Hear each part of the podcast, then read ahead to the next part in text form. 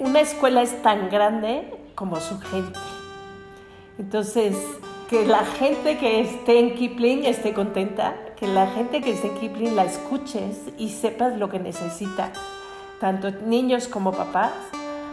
Yo creo que eso es de lo más importante. Y claro, estar siempre, siempre tratando de hacer lo mejor para ellos. Bienvenidos al podcast La voz del profe presentado por el creador de la plataforma educativa y autor de la metodología de aprendizaje en línea Academic, el maestro Javier Martínez Novoa. Comenzamos. Soy el maestro Javier Martínez Novoa, el anfitrión de este podcast. Y hoy estamos emocionados porque tenemos a una invitada muy especial. Está con nosotros la maestra Laura Labarte, directora general en el Instituto Kipling Esmeralda. Está aquí para compartir su visión como directora de una escuela privada con una gran variedad de niveles educativos frente a la crisis sanitaria de COVID-19. Bienvenida Laura, un placer tenerte con nosotros. Hola Javi, buenos días, gracias por la invitación. Eh, Lala, platícanos un poco de cómo llegas a la educación, en, cómo te metes a este, este medio de, tan importante que es en México. Pues mira, la verdad es que viene de familia. En realidad mi mamá fue la que empezó con esto. Ella fundó un jardín de niños aquí en la zona de satélite y en 1963. Entonces yo crecí viviendo con la educación, ¿no? Y con ser apasionada de la educación, porque mi mamá me lo transmitió, ¿no? Este kinder empezó con 13, 14 niños eh, satélite estaba muy vacío en ese entonces, estaba empezando a llegar la gente, gente joven con hijos chiquitos, entonces pues el jardín de niños empezó a crecer y a crecer y pues después los papás pidieron la primaria y después la secundaria, la prepa, en fin, todo esto es una historia familiar que pues al final fue con lo que yo crecí, ¿no? Y sí me di cuenta que era mi pasión también, ¿no? Además tuve un hermano pequeño, cuando yo tenía 10 años nació un hermano y pues me di cuenta de que lo mío, lo mío eran los niños y estar cerca de los niños, ¿no? Entonces, pues así fue como yo entré a la educación. Oye, el año pasado, bueno, en el 2019 viene el COVID de este, este virus que afecta prácticamente a todo el mundo nace en China, luego llega a Estados Unidos, impacta muy fuerte con las escuelas en el, en el, en el último ciclo 2019-2020, nos agarra como que desprevenidos a todos eh, y fue un año para, para recordar. ¿Cómo te fue? Eh, ¿cómo, ¿Cómo tomaron esa, esa noticia? ¿Cómo tomaron esa medida del, de confinamiento en el Kipling? Ya que tienes primaria, secundaria, prepa un buen de alumnos, varias, este, dos sedes, una en Kipling y otra, este, otra en Satélite y otra en Esmeralda. ¿Cómo tomaron la noticia tanto ustedes como profesores, como maestros, como directores y los alumnos? Pues mira, obviamente nos sorprendió a todos, como que yo, yo sobre todo decía, no, pero a México no creo que llegue, ni llegue tan fuerte, ¿no? Como que lo veíamos todavía un poco lejos, entonces ya cuando vimos que estaba más cerca, este, pues sí nos, nos agarró desprevenidos, ¿no? La verdad es que tuvimos la ventaja de que llevábamos ya año y medio manejando las herramientas de Google. Entonces los niños y los este, maestros sabían manejar varias cosas, ¿no? Lo que es Classroom, lo que es este, hacer cosas de tarea por medio de, de esa herramienta. Y eso fue lo que nos salvó porque la verdad es que no te voy a decir ni siquiera una semana, ¿eh? en dos, tres días, los chavitos ya estaban conectados con sus maestros. Este, sí empezamos que, que fuera toda la mañana y empezamos a tratar de tenerlos en la pantalla, pues digo, con sus descansos, pero mucho tiempo. Y, este, y así fue la primera semana. Después gracias a Dios tuvimos dos semanas de vacaciones. Ya ves que en México sí se dan la Semana Santa y la Semana de Pascua, y eso nos ayudó a como ajustar todo, ¿no? Y, y los 10 días que habíamos tenido este, clases virtuales, pues empezamos a ver que, que sí nos estaba saliendo bien, porque realmente así fue, ¿no? Es un ensayo y error. y qué había que ajustar, ¿no? Entonces, en esas eh, dos semanas de vacaciones tuvimos el tiempo de, de pensarle mejor porque vimos que iba para largo, porque al principio también dijimos, bueno, dos, tres semanas, pues bueno, así nos la llevamos bien, ¿no? Sin problemas. Pero cuando vimos que esto podía alargarse mucho, le repensamos, ¿no? Y dijimos, no, pues los niños tampoco pueden estar en la pantalla tanto tiempo. Este, los chiquitos fue un problema porque tenemos desde preescolar. Y pues ahí menos, ¿no? Los papás incluso pues no creían en este sistema para los chiquitos porque en realidad pues cuesta mucho trabajo, ¿no? Y, y costó mucho trabajo con los niños que se quedaron pero pues en abril se empezaron a dar de baja, ¿no? La mayoría de los más pequeñitos, porque obviamente sí, no funciona, ¿no? Al 100%. Los que se quedaron, considero que aprendieron bien, fueron poquitos, de los más pequeñitos, y sí les sirvió a las mamás como, pues como una guía para saber cómo enseñarles realmente, ¿no? Porque ellas tenían que estar ahí, pero al final pues sigo, se hicieron muchos ajustes, ¿no? Sí, estoy, estoy de acuerdo. Creo que ahora los maestros, digo, le pasaron la responsabilidad a los papás, ¿no? Sobre todo los chiquitos, no decir de los grandes, de los de niños de kinder y primaria, los primeros años de primaria.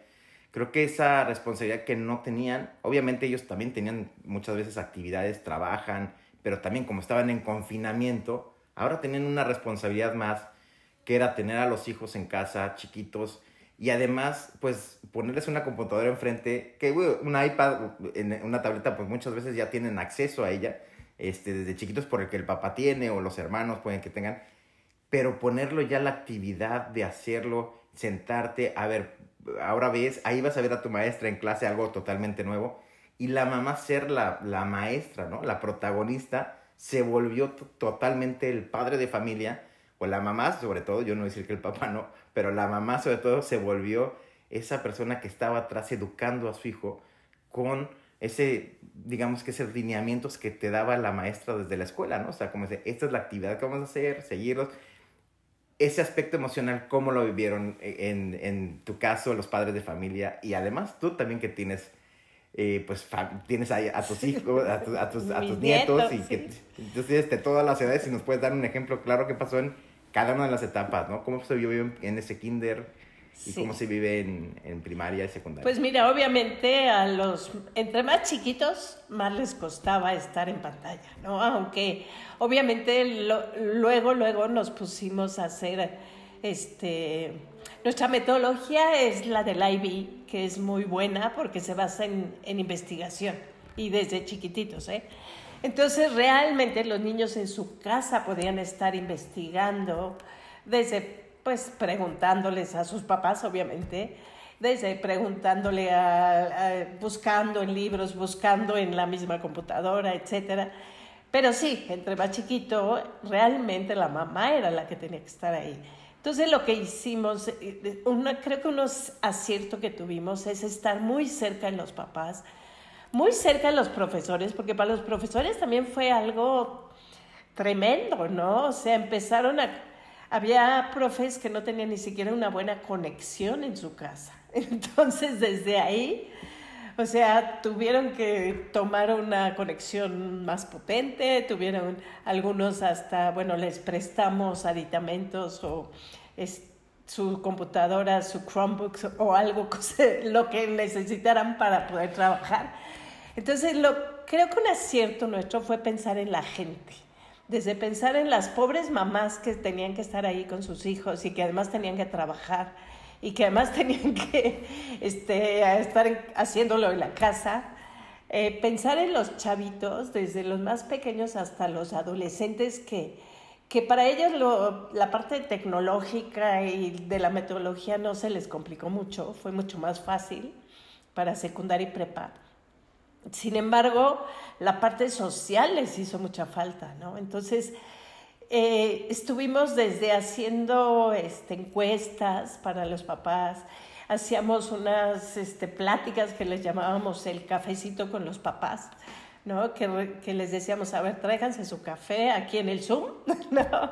o en el Meet y vamos a platicar qué necesitan, qué, qué están viendo en sus casas, cómo están reaccionando los niños.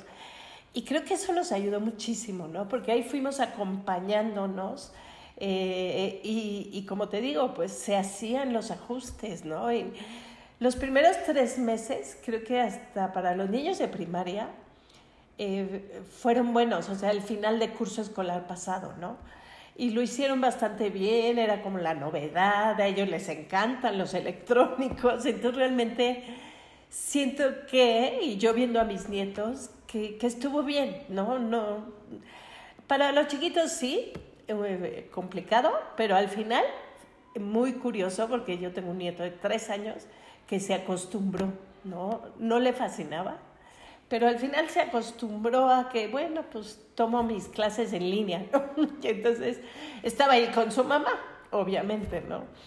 Claro, y, y, y, y, lo que decíamos, bueno, lo que, lo que se ve más en estas edades, que yo tengo un niño de, de seis años ahorita, que más, más o menos va a estar como tu nieto, eh, que le tocó más o menos similar, o sea, igual esta parte, le falló la parte social, ¿no? O sea, obviamente nosotros teníamos que estar trabajando eh, tanto mi esposa como yo, pues en, en cada lado. Luego los, los grandes pues están también nosotros supervisar que hagan, que se metan a la clase, que no lo hagan, que luego se pongan a jugar otras cosas, ¿no? El Xbox, este, que de repente se, se desvían, ¿no?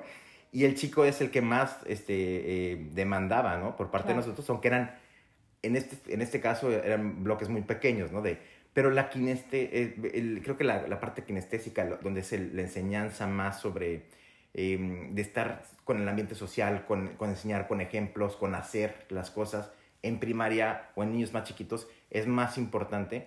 Y como dices, en secundaria y prepa, pues les das más chance de la investigación, de hacer el flipped classroom, de hacer otro tipo de actividades que te permite que los alejes un poco de la pantalla quizá. ¿no? Sí, exacto.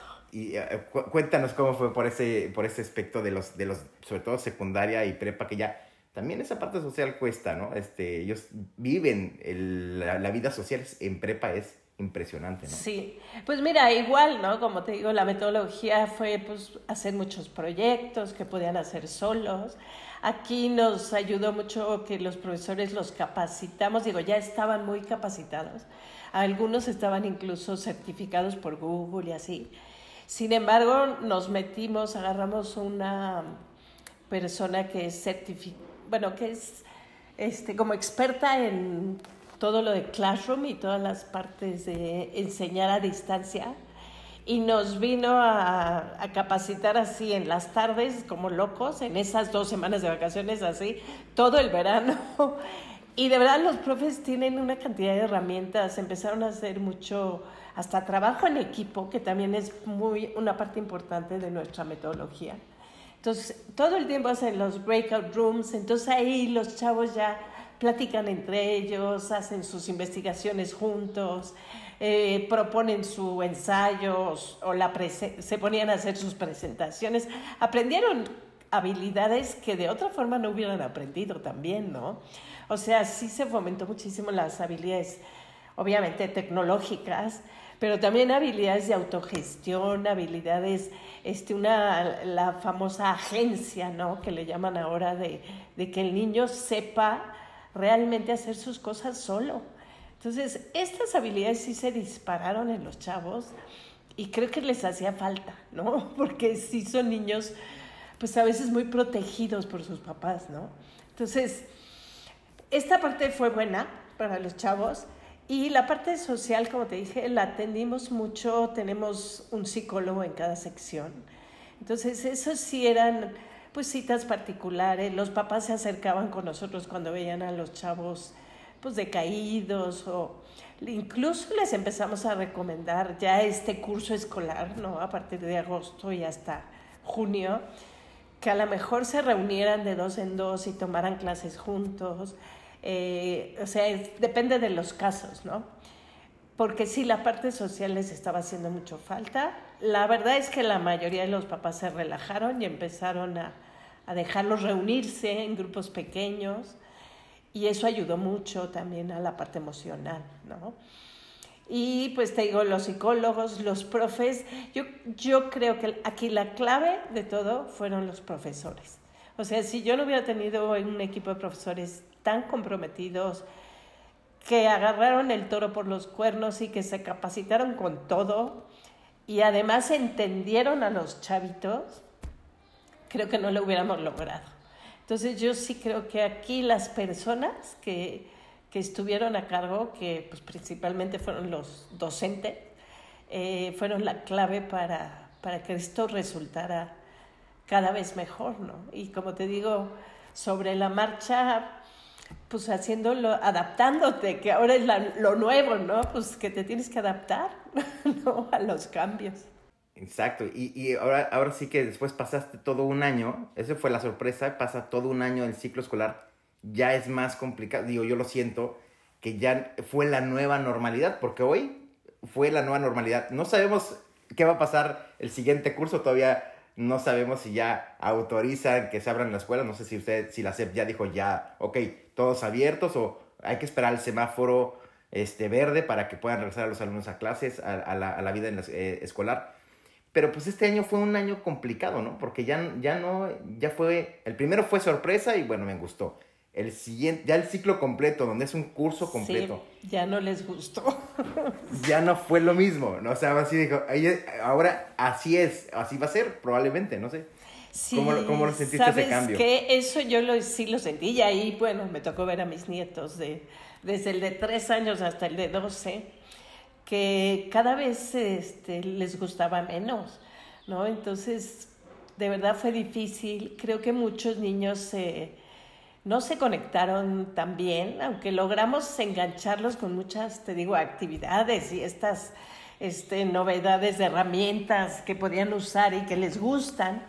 Eh, incluso los poníamos a jugar este, Among Us y cosas de ese tipo eh, aprendiendo algunas cosas, ¿no? O como premios o como... Y, y, ya no sabíamos cómo hacer, de verdad, los profes hicieron maravillas para engancharlos. Eh, yo te puedo decir que el 90% de mis profes lo hicieron maravillosamente bien y ese fue un gancho. Pero sí siento que al final, este último semestre les costó demasiado trabajo.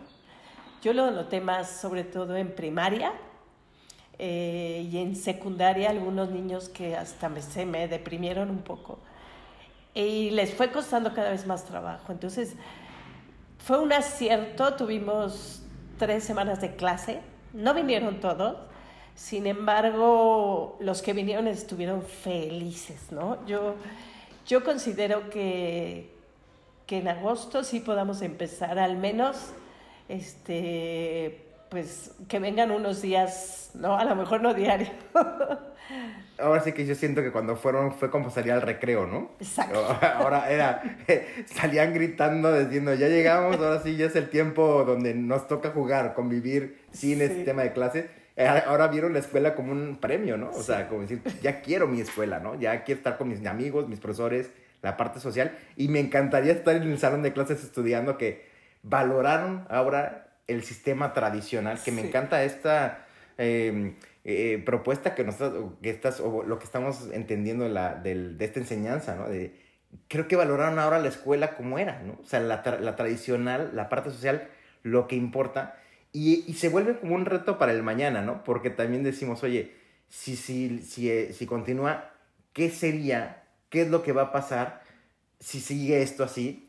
Y, eh, y si fuese así que haya un sistema híbrido, porque es lo que se habla mucho ahorita, que haya, o que haya menos alumnos, o que vayan unos presenciales, o que el profesor esté en clase, pero algunos puedan ir un lunes, otros el miércoles, para que, digamos que estén las aulas un poquito más holgadas, de menos alumnos por, por la cantidad, que no haya este poquito más espacio de asegurarse de que los alumnos vayan. ¿Tú cómo sientes eso? Y no sé si, si, si, si por ahí también ¿Verías alguna oportunidad de, estrategia para este siguiente año? Si el gobierno te permitiera, la SEP, que digan, oye, pues esto está permitido, ¿qué, qué aprendizaje tuviste de esto y ahora cómo, cuál sería tu propuesta para, el, para este ciclo escolar? Sí, mira, yo creo que ya no podemos regresar a lo de antes. Eso es definitivo, la tecnología llegó para quedarse, lo, nos impulsaron a, a, ser más innovadores, ¿no? Que incluso, bueno, aquí en el Giplin uno de nuestros valores es la innovación. Entonces, por eso estábamos ya en ese rollo un poco, ¿no? Pero nos impulsaron a hacerlo así, ¿no? De que ya no te puedes tardar, es ahora o nunca.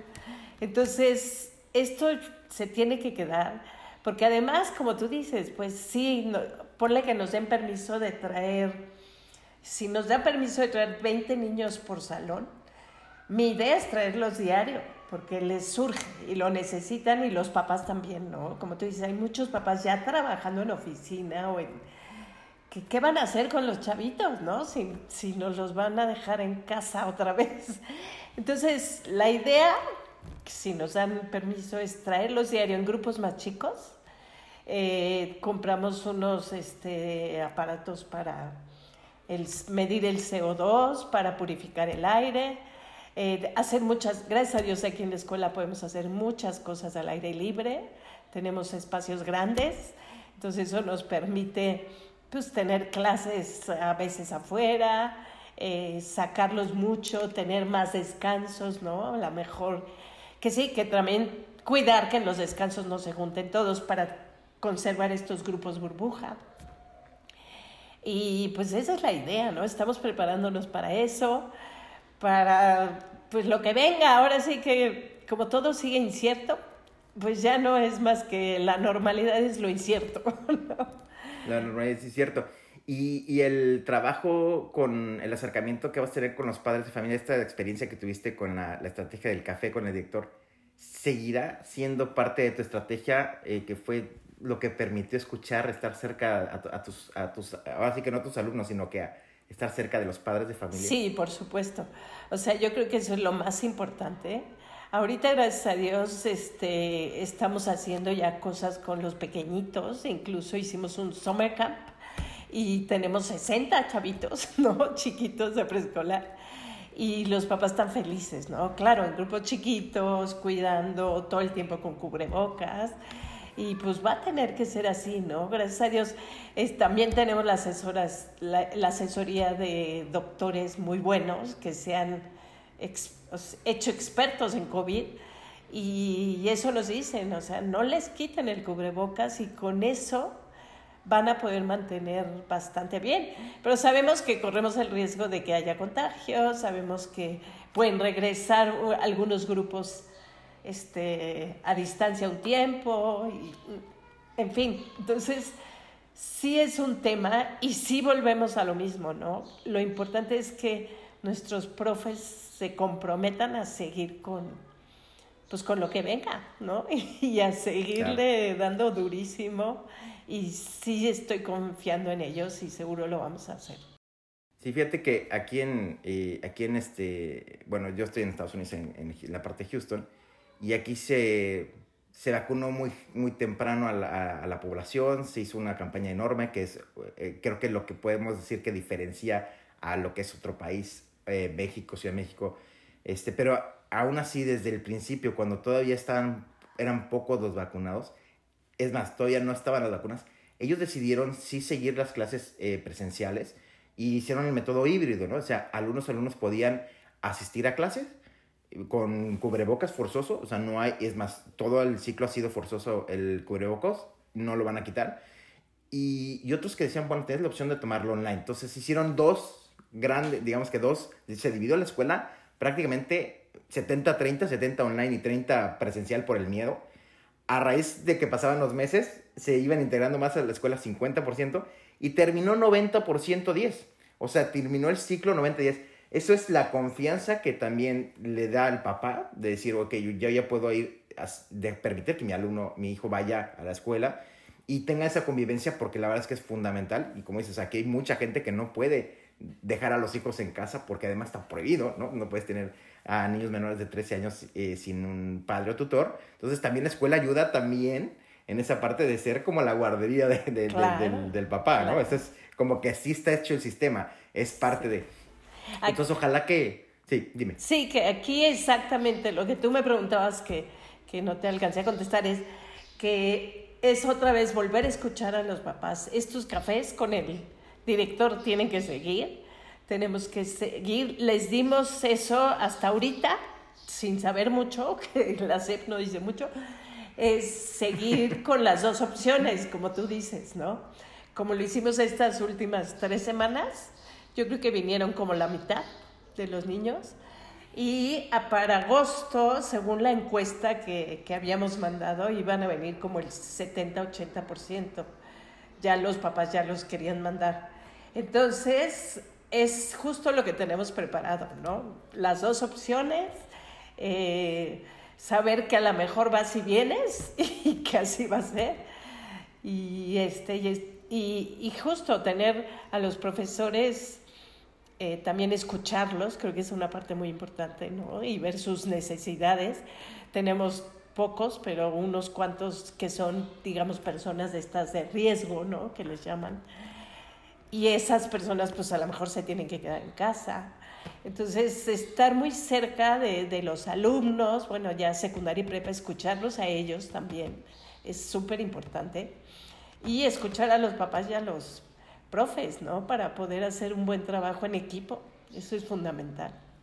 Claro, no, claro. Y, y, y, también ya, ya están vacunados los profesores, ¿no? O sea, ya este sistema de vacunación que empezó con salud y ahora con el, el, el siguiente grupo que fue educación, pues ya también está ayudando, ¿no? De sí. alguna manera te da la confianza que dices, bueno, pues ya la vacuna no me va a impedir que me dé, pero por lo menos no me lleva al hospital y, y, y necesita ese tema entonces, esa confianza que les das a los profesores, a las escuelas, a los padres de familia, es, a ver, no te preocupes ya, los que estamos aquí no debemos de tener, ¿no? Y Exacto. si llega a estar que el primer, el principal riesgo es el profesor, o sea, claro. es el que recibe alumnos de todos lados y no sabe qué cuidados tienen afuera. Claro. Y después, el, un alumno que se contagie se lleva el virus a casa, que es un poquito ese proceso que hay que cuidar mucho con la, el cubrebocas, funciona bastante bien y esas medidas de protección. Oye, la, platícanos, me quedó la idea de cuál sería esto que si pudieras volver a los principios de 2019, darte un consejo. ¿Cuál sería el consejo? ¿Qué le dirías? Ahora que ya aprendiste todo, ya tienes toda esta cosa, sé que no vas a poder hacer nada con el virus, porque eso no hay, no hay forma, pero si regresaras a 2019, ¿cuál sería ese consejo que le darías a, a Lala? ¿Qué harías, Lara? Yo le diría, ¿sabes qué? Tienes que estar más preparada sí vislumbrar con un poco más de tiempo que pueden pasar cosas. Porque yo fui un poco, no, aquí no va a llegar, no, aquí no va a pasar. Entonces, el, el, el que preveas, o sea, yo le diría, sé más previsora, ¿no? En todo lo que hagas. Eh, qué bueno que estabas ya innovando, pero pudiste haber estado un poco más preparada sobre todo acelerar la preparación en las últimas, el último mes, digamos, que ya se veía venir, ¿no? Entonces, creo que el ser más previsora, el decir, bueno, que los profes también, cuidarlos un poquito más y que cada uno hubiera tenido un este, dispositivo bueno, ¿no? Eso hubiera sido muy... O sea, sobre todo la previsión, ¿no? Yo creo que la previsión es algo que, que pude haber tenido con más tiempo y no correr tanto en la semana que tuvimos que correr este, y no dormimos casi, ¿no? Entonces, creo que el prever, el, el estar un poco más eh, en contacto con, pues, con las noticias del mundo, el estar más... Eh, cercana a lo que pudiera pasar, ¿no? Este, eso me faltó, ¿no? Lo demás creo que lo agarramos bien y resolvimos. Eh, tener un buen equipo, que gracias a Dios lo tenía, pero yo le diría, ten a la mejor gente que puedas tener, ¿no? O sea, ver cómo le haces para, pues si les tienes que pagar más o si les tienes que capacitar más, eh, creo que eso sería, ¿no?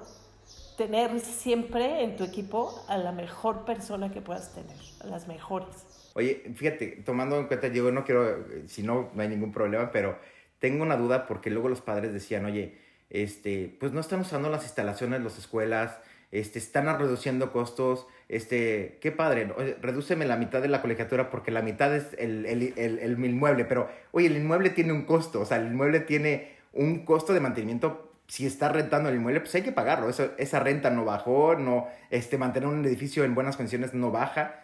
quizá no están los alumnos y no está quizá el personal de limpieza que tiene que estar limpiando 15 veces cada vez que pasan y ahora con esto más, ¿no?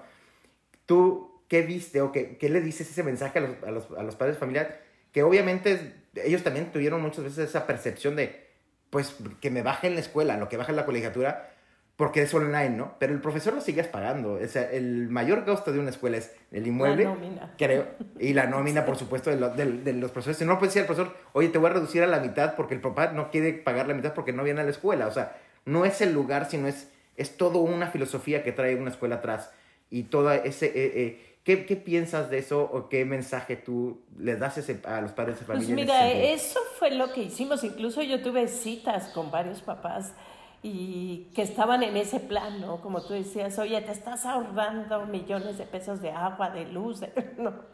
Y, y, este, y ese fue nuestro este, conversación, ¿no? Realmente es tener la conversación y decir, a ver, o sea, yo estoy siguiendo, sigo, seguimos pagando todo eso, sí, a lo mejor bajó un poco, no te digo que no, pero mantener esta escuela cuesta un dineral.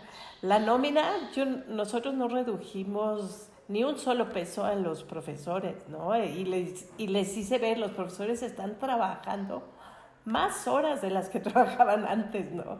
O sea, preparar clases online fue muy difícil y sobre todo al principio. Entonces llevaban horas y horas, ¿no? Buscando pues las herramientas, los videos, lo, lo que iban a utilizar y aprendiendo, o sea, le invirtieron muchísimo tiempo a la capacitación. Entonces, sí, en ese tono fue la conversación y creo que logramos que los la mayoría, no todos, de los papás entendieran. Y por otro lado, sí ayudamos a la gente que, como muchos, se quedaron sin chamba, a la gente que de verdad dijo, oye, tengo un restaurante, está cerrado, lleva dos meses cerrado, no.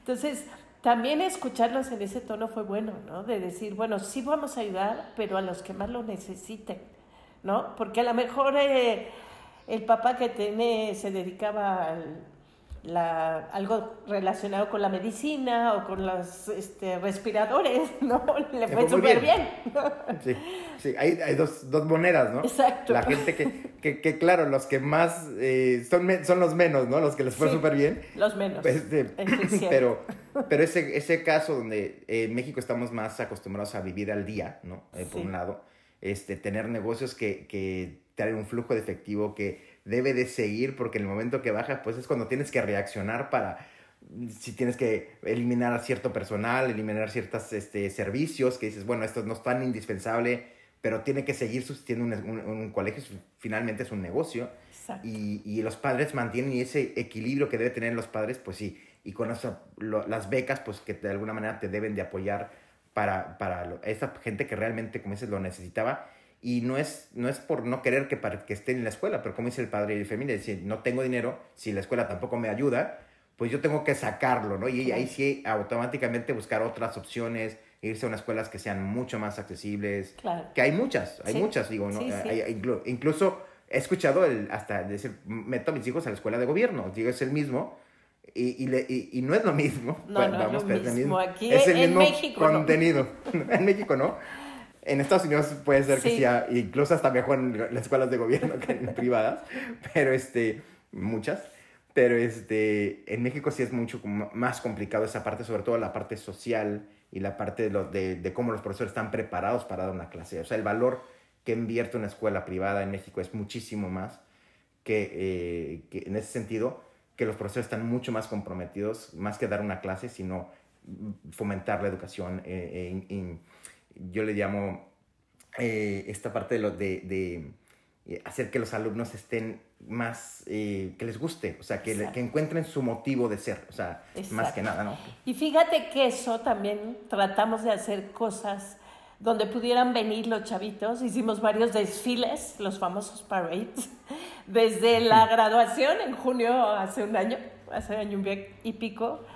Les hicimos sus graduaciones en parades y pues por lo menos sí sienten, sintieron algo. Y luego durante este año hicimos el parade de Navidad, hicimos un, este, que vinieran a mojarse con pistolas en los coches. No sé cómo quedaron los coches de los papás, pero los mojamos. y, o sea, cosas de ese tipo, lo que podías, ¿no? Realmente a prepa, por ejemplo, a los que ya salen, los trajimos en grupos chiquitos.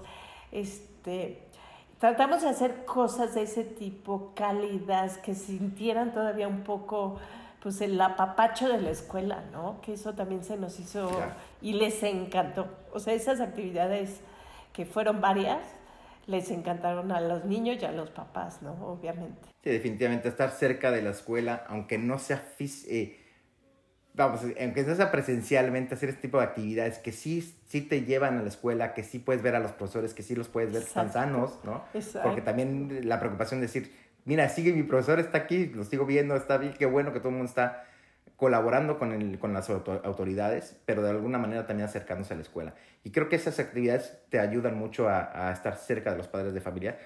Yo lo veo muy bien, el, la estrategia, ¿cuál sería la moraleja de, la, de, de esta, de esta plática? De que, que, ¿Qué es lo que ¿Qué es lo que aprendiste de, esta, de todo este, de este mensaje? Sí, pues mira, la moraleja es tratar de estar siempre a la vanguardia, siempre innovando todo lo que puedas. Y lo más importante, y por ahí hay una frase que no sé de quién es, pero que dice, una escuela es tan grande como su gente. Entonces, yo creo que la moraleja fue eh, que tu gente sea la más comprometida, eh, atender a tus, en este caso, pues eh, la empresa es, son gente. Entonces, que la gente que esté en Kipling esté contenta, que la gente que esté en Kipling la escuches y sepas lo que necesita, tanto niños como papás. Yo creo que eso es de lo más importante. Y claro, estar siempre, siempre tratando de hacer lo mejor para ellos.